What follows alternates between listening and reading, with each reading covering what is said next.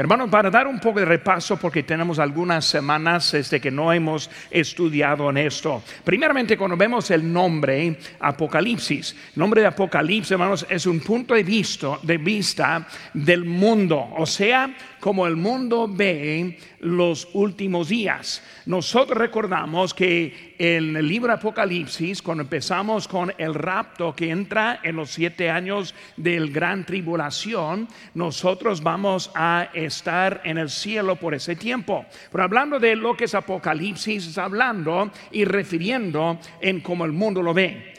Cuando nosotros pensamos como el creyente lo ve, lo vemos en capítulo 1, versículo número 1, que dice ahí la revelación de Jesucristo. Porque para nosotros es una revelación. Nosotros estamos viéndolo como un terror para nosotros, entendiendo que Cristo nos ha redimido, Él nos ha salvado y Él nos va a llevar al cielo por la eternidad. Y porque si nosotros vamos en la muerte o esperamos hasta el rapto, vamos a estar con Él por toda la eternidad. Por eso la revelación está refiriendo es a lo que nosotros encontramos. Ahora es una visión, un libro de visión. ¿Qué es una visión? Una visión es que Juan vio con sus ojos algo que Dios le puso como milagro.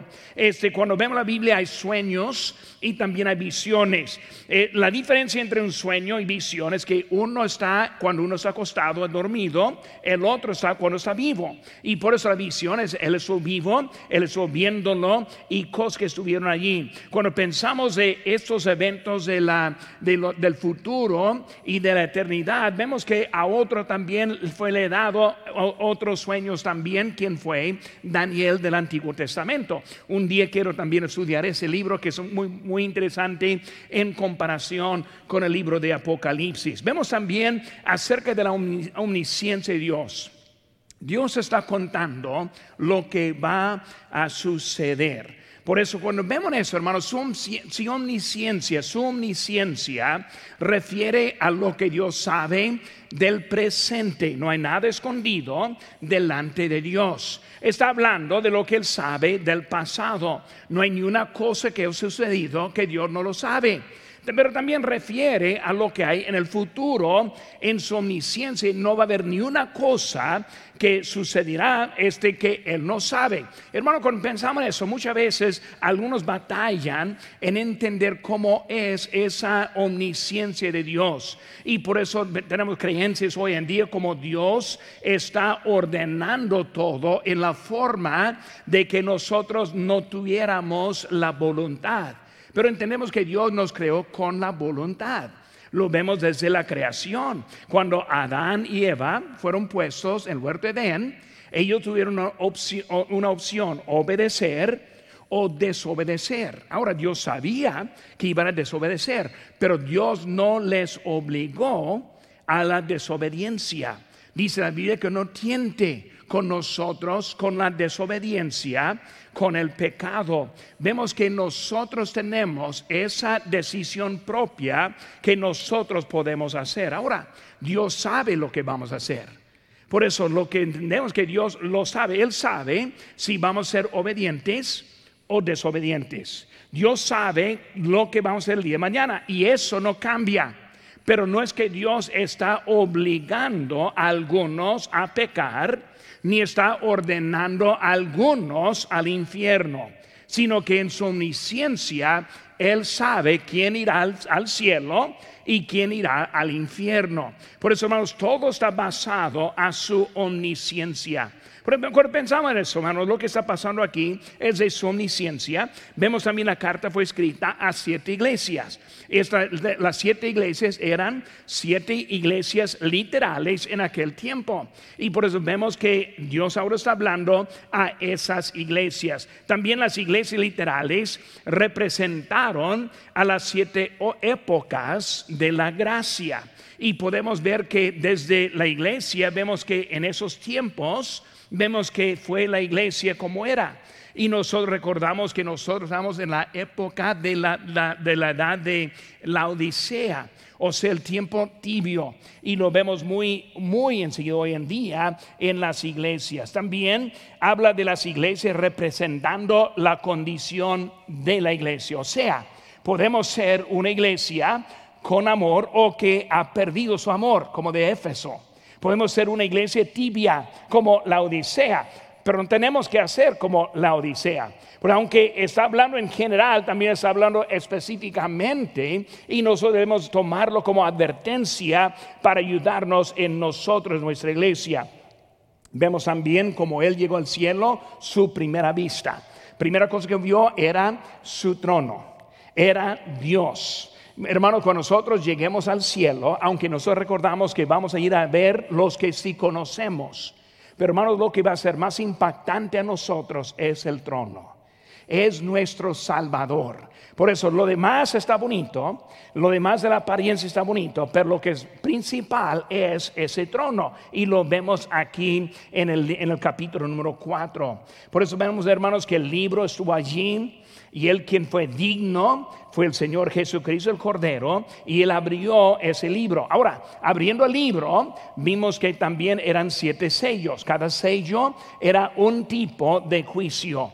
Y luego después vimos las trompetas. Cada trompeta también este, fue un, este, un juicio al mundo. Y luego vimos también que Satanás ahora está atacando y buscando a ganar a Dios. Y después eso, el mensaje de los 144 mil y la salvación de muchos. Recordando, hermanos, nosotros tenemos la gran comisión en que debemos estar predicando el Evangelio a todos, pero hay muchos a los cuales que no hemos predicado, muchos que no saben. Ahora, en ese tiempo, toda lengua, toda tribu, toda persona va a escuchar el Evangelio y va a haber mucha gente que va a ser salva en ese tiempo. Los 144 mil son judíos, salvos, redimidos. Y ellos van a estar predicando el Evangelio. Vemos también, hermanos, enseguida de, de la brevedad de la vida.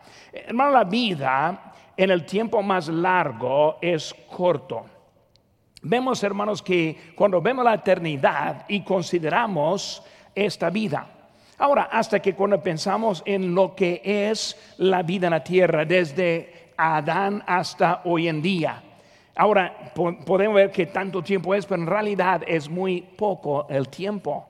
Porque cuando consideramos la eternidad, tiempo sin fin, vemos que tan importante es ese tiempo. Lo que es más importante nosotros es entendemos que esta vida tiene poca importancia. Lo que es importante es la preparación de esta vida. Por eso predicamos el Evangelio.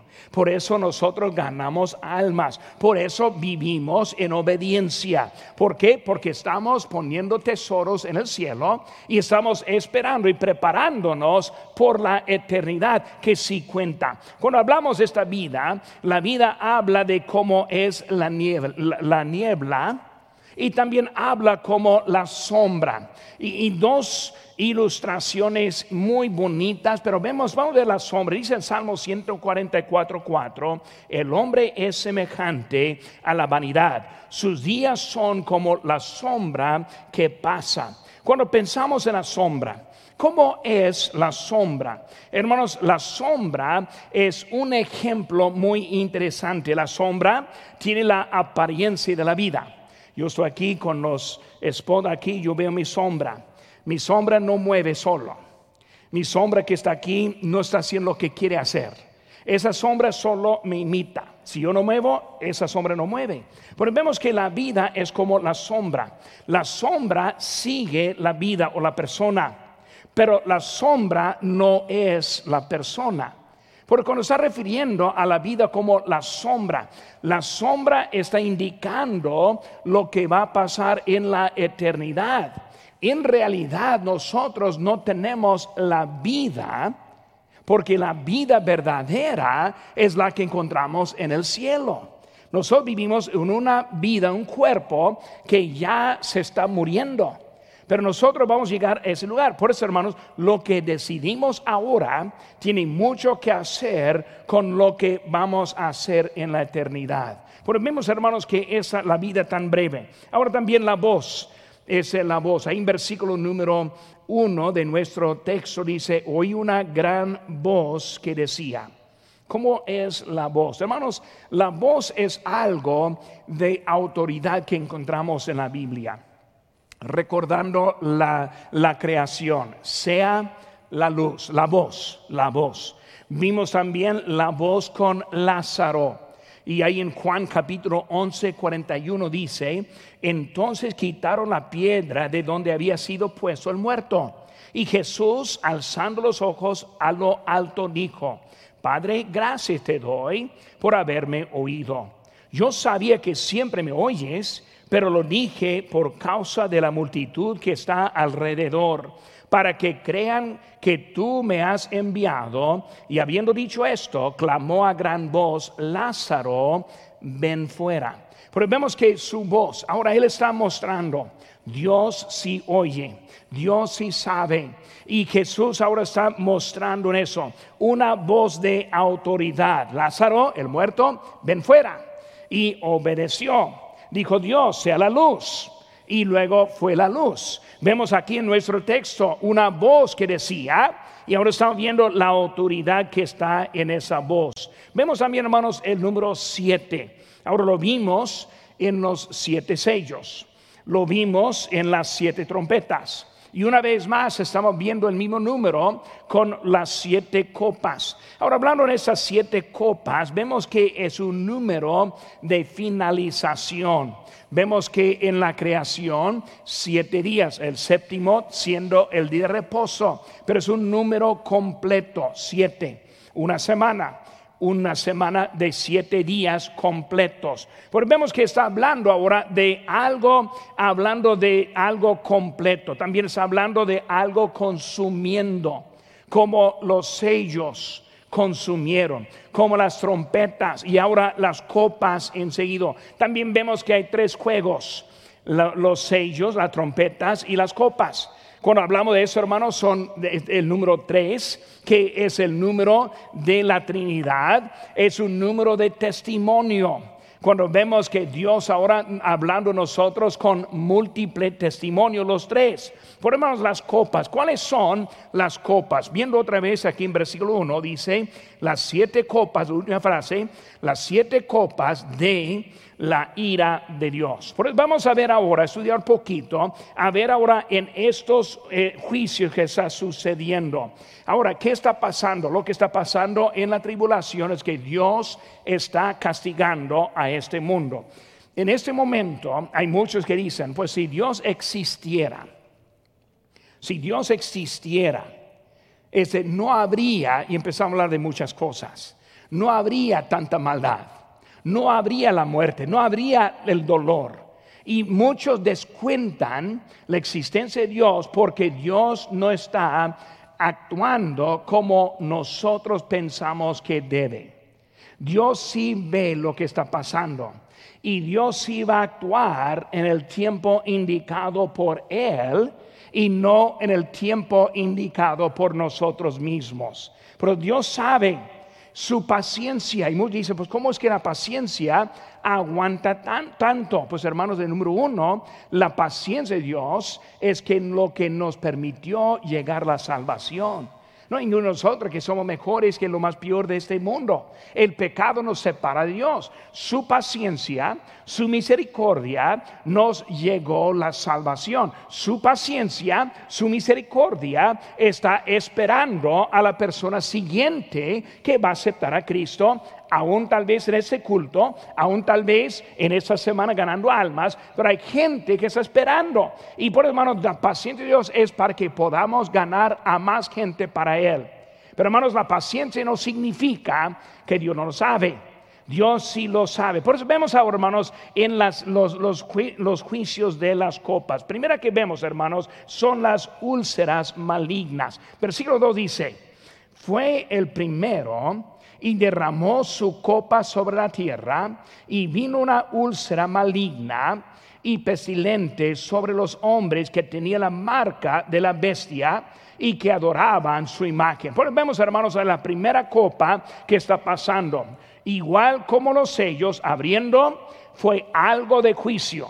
Y luego la trompeta, cada vez que tocaba, algo pasó.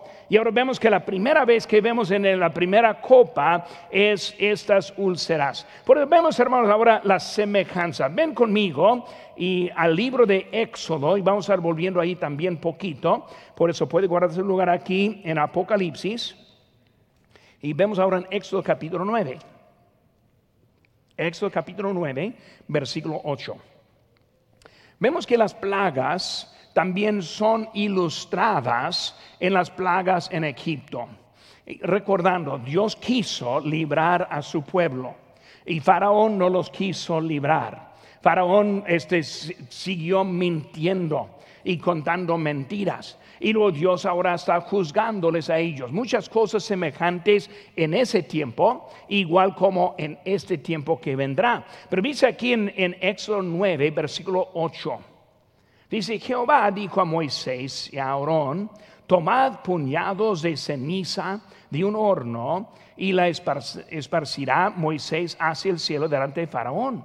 Y vendrá a ser polvo sobre toda la tierra de Egipto y producirá sarpullido con úlceras en los hombres y en las bestias por todo el país de Egipto y tomaron ceniza del horno y se pusieron delante de Faraón y las esparció Moisés hacia el cielo y hubo sarpullido y, produjo úlceras tanto en los hombres como en las bestias.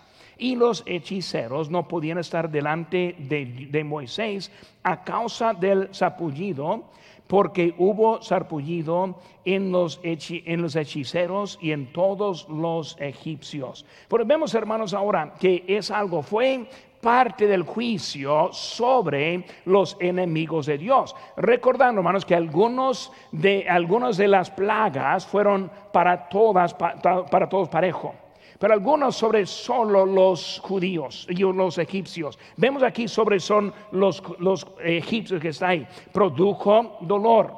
Y ese dolor también produjo en ellos un corazón duro. Interesante pensando cómo es el hombre que va a recibir este castigo directo de Dios y en vez de ablandar, se ponen más duros. Por vemos hermanos aquí en versículo 12 dice, pero Jehová endureció el corazón de Faraón y no los oyó como Jehová lo había dicho a Moisés. Vemos que Dios ahora, Él endureció. ¿Por qué está endurecido el corazón? Por su rebelión. Cuando uno se pone rebelde, Dios le da un corazón duro. Hermano, cuando la predicación sale y Dios pica el corazón, tenemos una de dos cosas que podemos hacer uno es arrepentirnos, responder y luego salir obediente. O el otra es estar más duro. Porque muchas veces cuando sale un, eh, algo del púlpito, algo de mensaje y le pica, eh, cuando le pica, cuando le, le da convicción, si se enoja, se demuestra el corazón duro. Si le provoca buscar perdón de Dios, tiene corazón blando. Por hermanos, cuando salen las predicaciones, muchas veces salen y salen pedradas y van a salir pedradas. Esa pedrada no es para endurecer, sino es para ablandar. Pero nosotros tenemos la opción en qué vamos a hacer con eso. Por si no respondemos, vamos a ponernos más duros. Y hermano, cuando hablamos de eso, es lo que es la vida cristiana en lo más simple nosotros respondemos a la voz de Dios. Como pastor, yo tengo que escuchar a la voz de Dios. Tengo que este, responder en la forma correcta. No soy diferente en ese aspecto. Cuando Dios habla, tenemos que responder. Pero vemos ahora que en eso están duros en vez de están este, ablandando. Vemos que está sobre los marcados. Volviendo ahora a nuestro texto, ahorita volvemos a Éxodo, pero estamos en Apocalipsis otra vez. Vemos que está sobre los marcados, ahí en versículo número este, 2. Por eso estamos viendo que eh, Dios está mostrando su poder. Dios está mostrando, hermanos, que Dios está en lo que hay. No escapamos todo lo que es el castigo por el pecado. Pero, hermanos, Dios va a castigar a los que Él quiere. Cuando pensamos, hermanos, en nuestra vida, vemos el tiempo. Dice la Biblia en Eclesiastes 6:3:1, todo tiene su tiempo y todo lo que se quiere debajo del cielo tiene su hora. Bueno, vemos en, en Eclesiastes hablando de todo. Hay un tiempo para morir, hay un tiempo para cosechar, hay un tiempo para este, sembrar. Todo tiene su tiempo. Por eso, hermanos, cuando hablamos de eso, hay tiempo establecido porque nosotros vivimos en este mundo. El tiempo pertenece a Dios. Por lo que Dios hace, Él lo hace. Por hermanos, en nuestra vida vemos que todo tiene su tiempo. Vemos también no solo el tiempo, sino nuestro estado. En Mateo 5, 44 dice, pero yo os digo, amad a vuestros enemigos, bendecid a los que os maldicen, haced bien a los que os aborrecen y orad por los que os ultrajan y persiguen para que seáis hijos de vuestro Padre que está en los cielos, que hace salir su sol sobre malos y buenos, y que hace llover sobre justos e injustos. Pues vemos, hermanos, que Dios está hablando de que nosotros debemos responder sabiendo que nosotros vivimos en la misma consecuencia como el mundo tiene. Saben, hermanos, este cuerpo no es redimido. Este cuerpo sí tiene sus fallas y con más edad, más fallas. E, este cuerpo no va a durar para siempre, tiene su límite de tiempo. Por eso cuando hablamos de este, ¿por qué tiene su límite? Tiene su límite por el efecto del pecado. Por eso fuimos creados para vivir para siempre. Pero el pecado entró y nos manchó a nosotros también. Por eso muchas veces en algunas religiones vemos que mm, creen en las sanidades, que Dios siempre sana. El problema con esa idea es que este cuerpo no siempre va a ser sanado. Este cuerpo no va a durar para siempre. Sea tarde o temprano, va a morir. Por hermanos, cuando hablamos de eso, es igual. Por eso, niños de los inconversos mueren. Niños de los creyentes mueren. Vemos que todo afecto tiene en lo que hay de nuestro estado en este mundo. Vemos también las consecuencias. En Romanos 3:23 dice, por cuanto todos pecaron y están destituidos de la gloria de Dios, todos. Por el modo, si ese salvo, o sea inconverso, el pecado tiene la misma consecuencia en nosotros. Por estamos viendo lo que está diciendo, empezando en ese que está marcado en eso. Pero hermano, la diferencia es el fin. Cuando pensamos de esa vida, y como nosotros sí tenemos consecuencias, tenemos límite, pero ¿qué es la, la parte muy bonita? En Lucas 16, 22 dice, aconteció que murió el mendigo y fue llevado por los ángeles al seno de Abraham. Y murió también el rico y fue sepultado. Y en, el Hades alzó sus ojos estando en tormentos. Vemos, hermanos, el final. Para el creyente, cuando cerramos los ojos en muerte, los ángeles llevan el alma a la presencia de Dios. Hermanos, nadie muere solo cuando está en Cristo. Siempre hay quien nos acompaña. Siempre hay quien nos lleva. Ahora no es igual como el incrédulo. El, incrédulo muere y abre sus ojos ya estando en tormentos, ya estando en el infierno. Vemos, hermanos, que esa es la diferencia. Nosotros tenemos tanta esperanza el mundo tanto terror en lo que es la muerte. Por eso, hermanos, vemos ahora también es un dolor tremendo que está pasando. En Éxodo, volviendo allí, no vamos a volver al momento, pero recordando allí que los hechiceros ni pudieron presentarse delante del faraón, digo, de, de Moisés, porque también estuvieron tanto en tanto dolor en ese momento. Por eso los úlceras. Segunda cosa, hermanos, es la sangre sobre el mar. Ahí en capítulo 16, versículo 3 dice, el segundo ángel derramó su copa sobre el mar y este se convirtió en sangre como de muerto y murió todo ser vivo que había en el mar. Por eso vemos, hermano, tercer este, copa es la sangre. Por eso, volviendo otra vez, hermanos, al libro de Éxodo, capítulo número 7. Éxodo 7, versículo 16, digo 17. Éxodo 7, 17 dice, así ha dicho Jehová, en esto conocerás que yo soy Jehová, y aquí yo golpearé con la vara que tengo en mi mano el agua que está en el río y se convertirá en sangre.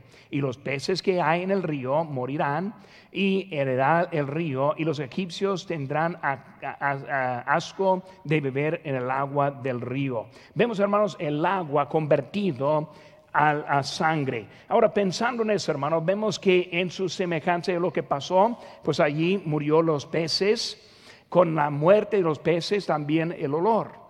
Yo no sé si habían en algún, alguna, alguna manera ido al, al mar cuando muchos peces este, llegaron a tierra y murieron. Yo he pasado ahí en tiempos allá en México, quién sabe por qué, pero muchos muertos. La cosa es que con los muertos vienen los olores.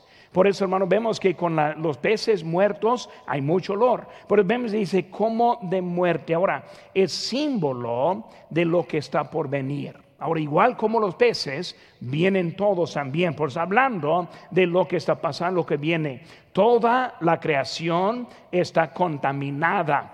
No solo los hombres, sino también las bestias.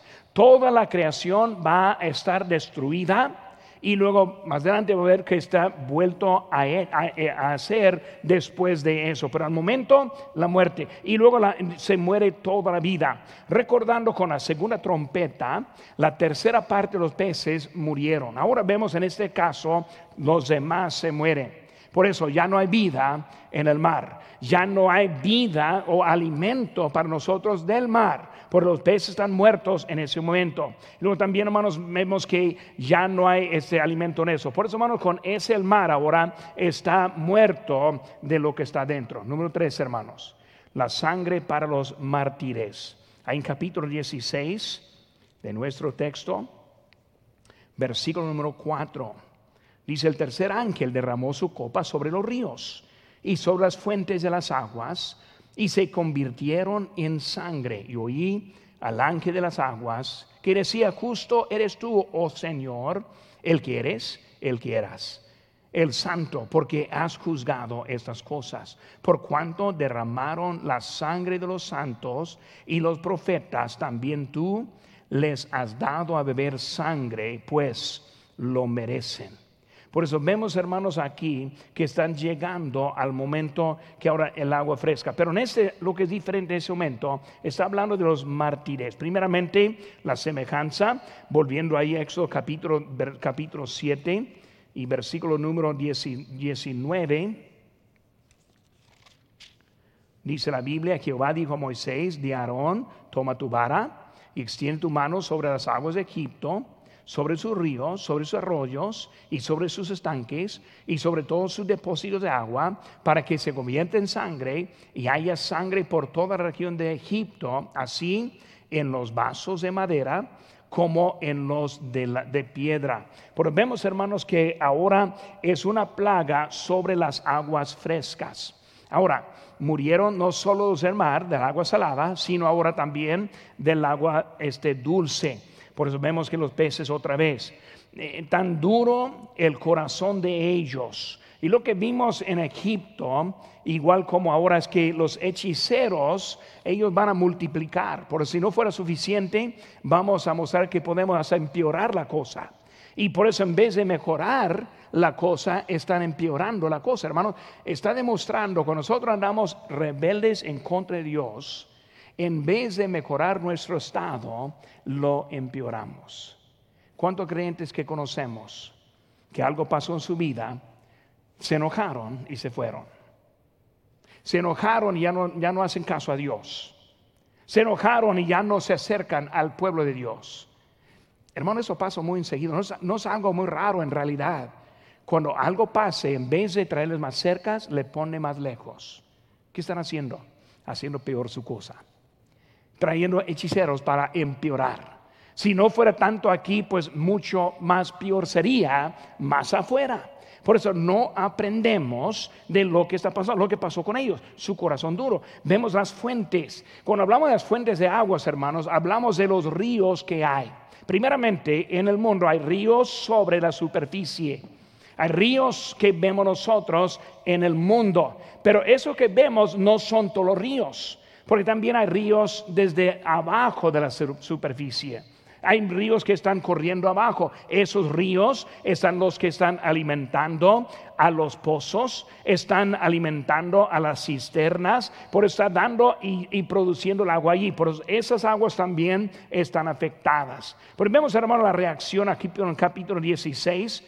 Dice que en versículo 6, por cuanto derramaron la sangre los santos y los profetas, también tú le has dado a beber sangre, pues lo merece. Ahora, dos cosas. Está hablando ahí de los santos, está hablando de allí de los profetas. Pero ¿cuáles son? ¿Cuál es la diferencia entre los santos y los profetas? Los santos está refiriendo del Nuevo Testamento. Porque cuando vemos las cartas de Pablo, siempre está hablando a los santos. Nosotros somos los santos, lo que somos salvos. Pero los profetas no somos. Los profetas vemos en el Antiguo Testamento, los que profetizaron. Vemos que el último profeta siendo Juan el Bautista. Pues hablando, hermanos, que Dios ahora está juntando su ira. No solo lo que nosotros vemos hoy en día, sino lo que ha sucedido en toda la historia de este mundo. Nosotros entendemos como creyentes que un solo pecado es suficiente para separarnos de Dios. Un solo pecado, no necesita pecar mucho, como decimos. ¿Cuántos tienen que matar para ser conocido como homicida? Nomás una persona. Igual, un solo pecado se hace un pecador. Pero imagínense, hermanos, con todos los pecados de todas las edades, ahora está juntándose en eso. Dios ahora está juzgando en su ira en este momento. Vemos, hermanos, este Dios recuerda. Ven conmigo, hermanos, ahora, Salmo 103. Salmo 103. Un salmo que, un favorito mío, cuando yo fui un joven, yo aprendí, puse a memoria todo ese salmo. Pero aquí en Salmo 103, versículo dice, bendice alma mía a Jehová y bendiga todo mi ser su santo nombre. Bendice alma mía a Jehová y no olvides ninguno de sus beneficios. Él es quien perdona todas, todas tus iniquidades, el que sana todas sus dolencias el que rescata del, hoyo tu vida, el que te corona de favores y misericordias, el que sacie del bien tu boca, de modo que rejuvenezcas como el águila. Jehová es el que hace justicia y derecho a todos los que padecen violencia. Sus caminos notificó a Moisés y a sus hijos de Israel sus obras. Misericordioso y clemente es Jehová, lento para la ira y grande en misericordia. No condenará para siempre, ni para siempre gustará el enojo. No has hecho con nosotros conforme a nuestras iniquidades, ni nos ha pagado conforme a nuestros pecados. Porque como la altura de los cielos sobre la tierra, engrandeció su misericordia sobre los que le temen. Cuantos a lejos el oriente del occidente, hizo alejar de nosotros nuestras rebeliones. ¿Qué está refiriendo aquí, hermanos, ese texto? Está hablando de los que están en el Mesías o el que está en el Salvador. Cuando nosotros estamos en Cristo, lejos, se le olvidó.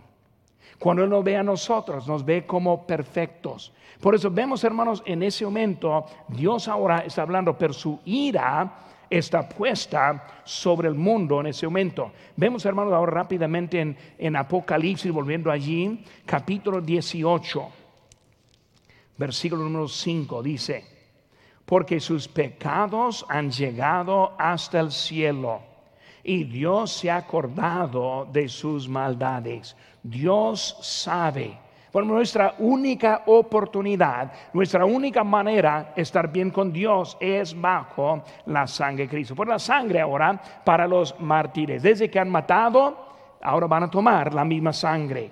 Por vemos ahora un número 4, el sol magnificado. Aquí estamos en capítulo 16, versículo 8 de Apocalipsis. El cuarto ángel derramó su copa sobre el sol al cual fue, dado quemar a los hombres con fuego. Y los hombres se quemaron con el gran calor y blasfemaron el nombre de Dios que tiene poder sobre estas plagas y no se arrepintieron para darle gloria. Pero vemos, hermanos, que el sol ahora está quemando. Es un gran este, calor. Cuando yo pienso en el gran calor, pues hay lugares que yo he vivido en mucho calor. Un lugar muy fuerte, muy feo es Sinaloa. Yo viví allí por varios años y el calor del verano de Sinaloa es un calor insoportable. El único lugar peor que en que he vivido, he andado, está en Tamaulipas. Ahora, Tamaulipas, México, para mí está peor. Yo viví una familia, una boda en un agosto hace muchos años y cuando llegamos a una ciudad de Mante de Tamaulipas en agosto, uff, el calor fue increíble. Este, yo vivía en una casa, nos prestó una casa y era un panadero y luego el panadero este, que nos prestó la casa, pues yo sabía que el horno estuvo en un lugar u otro y la pared era tan caliente que soy seguro que el horno estuvo en aquel lado de la pared. Este, pero no fue cierto. Él dijo, no, no, ahí no es el horno, pero tanto calor que hay. Salimos a caminar y de veras quisimos pasearnos un poco en, en el centro, pero no nos pudimos brincar de lugar a lugar este que tenía el aire acondicionado. Y yo viendo afuera algunos con pico de palo, pensando, yo ni sé cómo están trabajando este, en ese calor. Pero hermano, cuando pienso en calor, hay lugares que es muy incómodo, muy incómodo en, Sinaloa, ya saliendo contratados, llevamos eh, toallitas para mantener el sudor de, mojar los tratados, para poder darles a la gente tanto calor que había. Eh, pero cuando pensamos en este calor aún mucho más intenso que el calor que nosotros podemos conocer. Por eso van a estar siendo quemados por ese color, ese calor, un fuego hasta peor que el calor. Y luego vemos, hermano, lo que produce es la blasfemia. En la tortura, blasfeman. Al quien tiene el poder de salvar, al quien tiene el poder para darles el paraíso y la eternidad. En vez están blasfemando. Otra vez, hermano, lo vemos hasta con nosotros en nuestra vida. Los que han sido afectados por algo en vez de seguirle a Dios, se apartan de Dios, no entendiendo que es Dios quien les va a salvar, es, Dios quien va a bendecir. Pero ellos se olvidan en eso. Es la naturaleza, la tendencia que vemos en la gente ahí. No buscan la misericordia. Vemos, hermanos, el arrepentimiento. Lo que falta en el cristianismo hoy en día es el arrepentimiento. La mayoría de cristianos hoy en día solo quieren mejorar, no quieren arrepentirse. ¿Qué es la diferencia? La diferencia es cuando entendemos que estamos mal, reconocemos como mal y damos vuelta del mal. Pero en vez de hacer eso, nosotros más mejorar.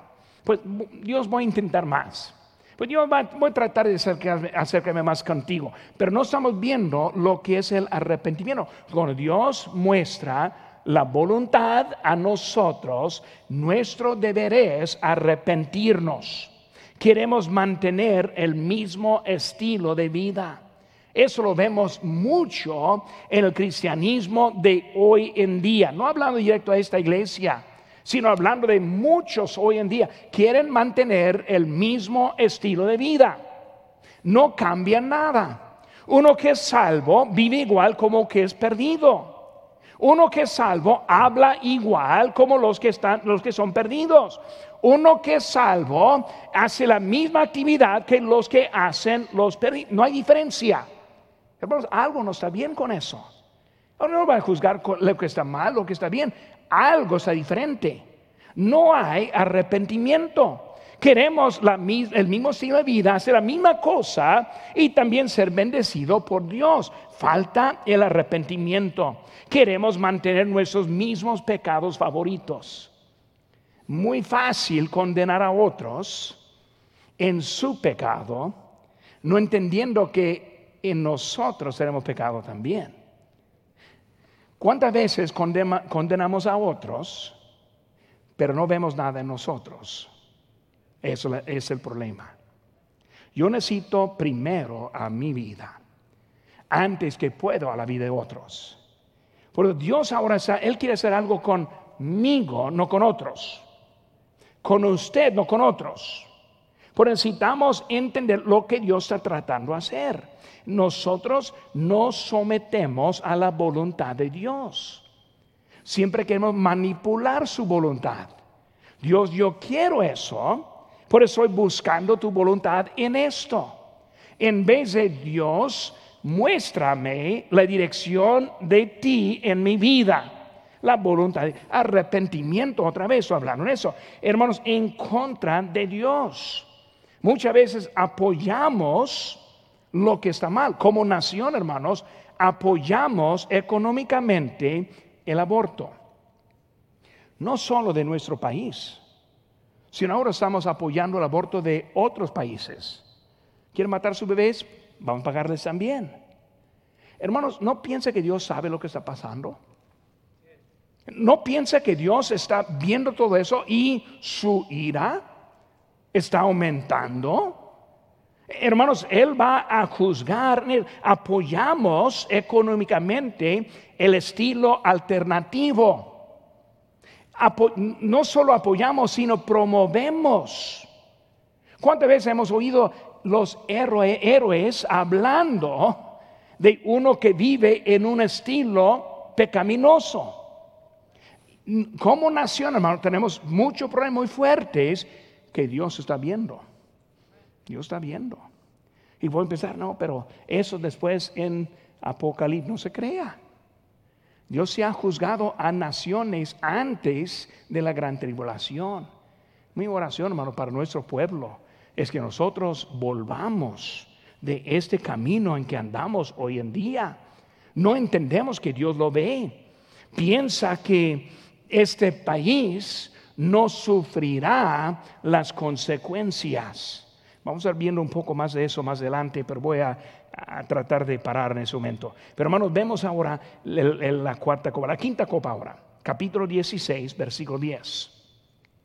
Dice, el quinto ángel derramó, sobre, derramó su copa sobre el trono de la bestia, y su reino se cubrirá las tinieblas y mordían de dolor sus lenguas y blasfemaron contra el Dios del cielo por sus dolores y por sus úlceras y no se arrepintieron de sus obras. Unas cosas muy interesantes en este, en este texto. Vemos rápidamente aquí, volviendo en Éxodo capítulo 10, para ver la semejanza que vemos aquí. Versículo 21. Éxodo 10, 21. Y Jehová dijo a Moisés, extiende tu mano hacia el cielo para que haya tinieblas sobre la tierra de Egipto, tanto que cualquiera que palpe. Y extendió Moisés su mano hacia el cielo y hubo densas tinieblas sobre la tierra de Egipto por tres días. Ninguno vio a su prójimo, ni nadie se levantó de su lugar en tres días, mas todos los hijos de Israel tenían luz en sus habitaciones. Primero, hermanos, el oscuro, la, oscuridad, oscuro. Cuando hablamos de oscuro, hermanos, la oscuridad es el opuesto de Cristo. Cristo es la luz, el mundo la oscuridad. Vemos que está mostrando aquí en Egipto oscuridad, pero en el pueblo de Dios la luz. Nosotros, hermanos, tenemos la luz. Ahora, cuando hablamos como yo estoy hablando, en el mundo no van a entender nada. No van a, no van a ver cómo deben arreglarse. Nosotros tenemos la luz, lo vemos. Por ese momento, me imagino que Dios ha puesto algo en su cerebro que necesita arrepentirse, que necesita abandonar. Dios ya a lo mejor ya le ha indicado algo que debe hacer diferencia en su vida. Si no, también eso muestra algo. Por eso cuando vemos esto, hermanos, están viendo que en Cristo está la luz, pero en el mundo oscuridad. La oscuridad es lo que quiere el inconverso. Juan 3:19, y esta es la condenación, que la luz vino al mundo y los hombres amaron más las tinieblas que la luz. ¿Por qué? Porque sus obras eran malas. Eh, hermanos, el mundo de hoy en día ama a la oscuridad. Está en contra de los principios bíblicos. Cosas que ni se entiende está haciendo este mundo. ¿Por qué es tan importante? ¿Cómo es que están viendo las cosas con bien? Porque aman ese estilo de vida. Oscuridad con los egipcios y luz para el pueblo de Dios. Vemos, hermanos, esa oscuridad hay dolor. Por eso, esa oscuridad no es oscuridad normal. Nosotros cuando hablamos de oscuridad la podemos arreglar. Aquí en este momento tenemos la oscuridad arreglada aquí. ¿Cómo la tenemos arreglada? Los focos. Si no pagamos la cuenta, se apaga la luz, estamos en oscuridad. Mientras que pagamos la luz, tenemos la luz. La luz gana. Esa oscuridad, hermanos, gana las tinieblas. No hay manera para dar luz en esta oscuridad.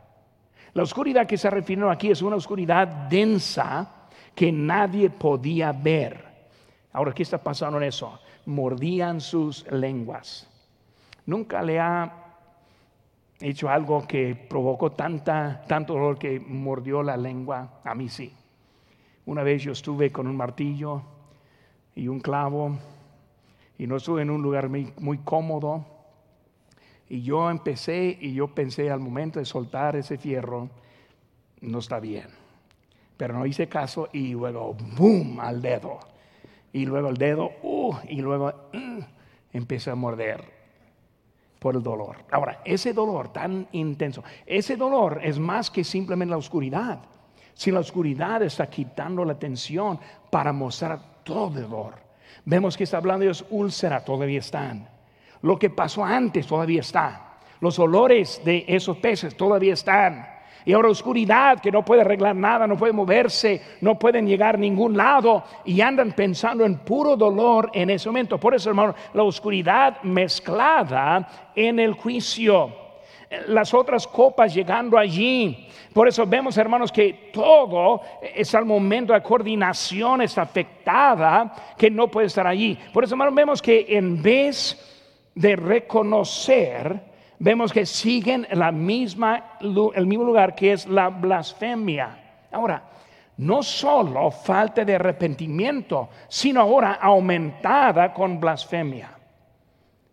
Disparates. Hablando ahora en contra de Dios. Por eso ellos no solo se alejaron, sino ahora están en contra. Tristemente, yo he visto el cristianismo alguien afectado por algo mal en su vida, en vez de acercarse a Dios, su iglesia, la abandonan. Y luego su estilo de vida se convierte hasta que ahora blasfeman a Dios. ¿Qué es blasfemar a Dios? Cuando uno está tolerando lo que está en contra de Dios, blasfema a Dios. Cuando no ve la maldad blasfema a Dios. En un tiempo sí supimos. En un tiempo la predicación condenó, dio convicción. En un tiempo quisimos arreglarnos.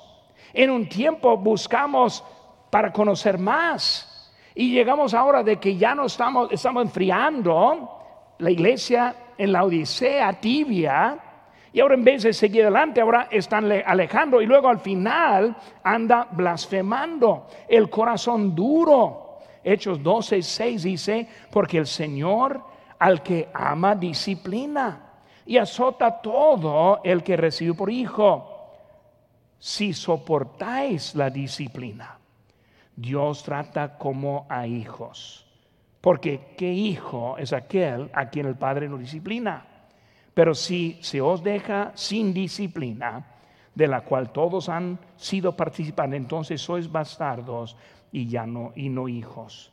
Hermanos, soportar, soportar, como el niño le habla. Y a veces en vez de soportar, se pone rebelde. Y hay que arreglar eso. Hijo, tu corazón. Hijo, quiero que soportes. Quiero que aprendas. Yo te estoy ayudando. Ahora, ¿saben qué, hermano? Yo no disciplino a otro niño, a otro hijo. No es mi, es problema. Muy bien, cuando yo veo uno travieso, mejor le mando a casa. Su problema no es mío. Pero hermano, cuando hablamos de Dios, Él, no, Él nos ama, nos disciplina. Esa disciplina viene en varias, varias formas. es para que nosotros respondamos al amor de Dios. Y como el hijo que responde y se vuelve amor, se vuelva la unidad de nuevo. Y así es nuestro Señor. Él está, Él a veces hace cosas para traernos más cerca de nuestro Señor. Vemos, hermanos, número 6, dos más rápidamente que vamos a ver. El río en mantenimiento, versículo 16. Ahora algo está pasando.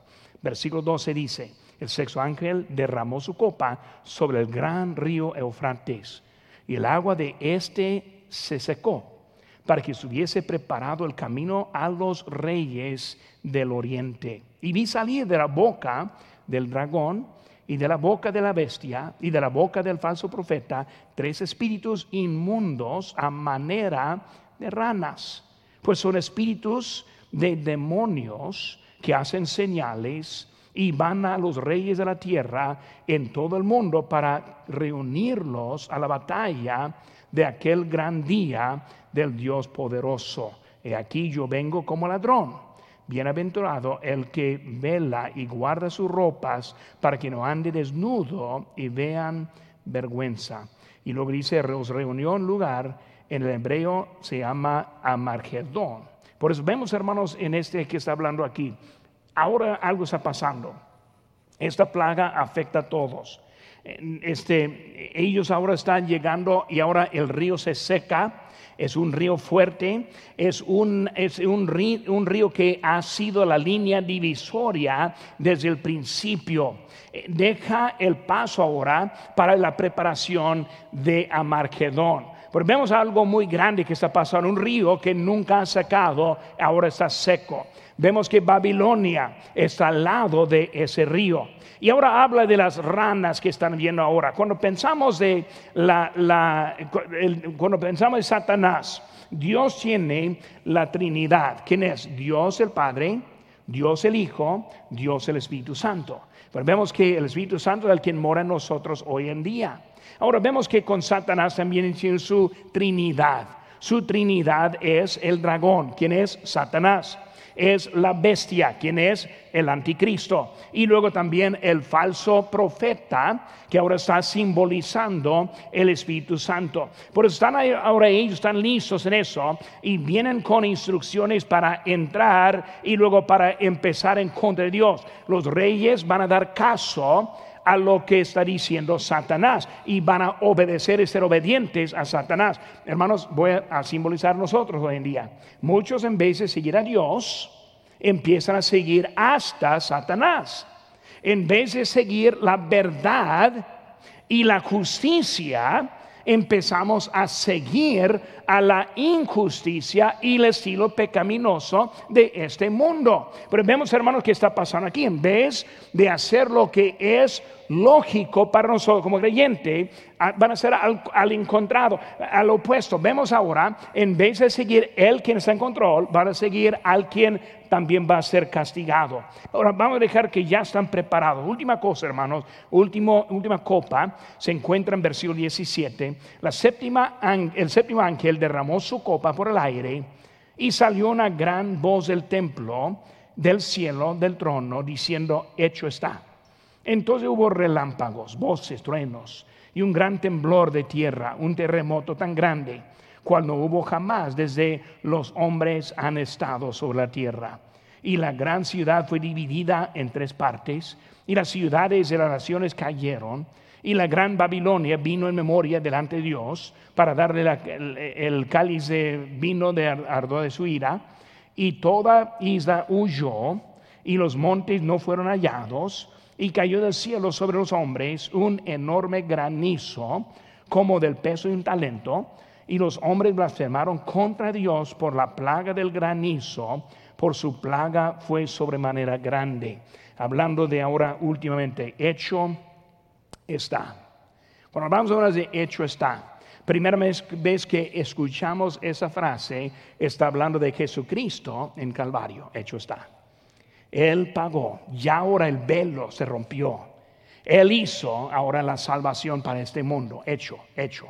Vemos segunda vez este, ahora en esto que está hablando hecho y luego en capítulo 21 vemos otra vez que está hablando hecho está. Porque está diciendo? Ahora está llegando hasta el punto.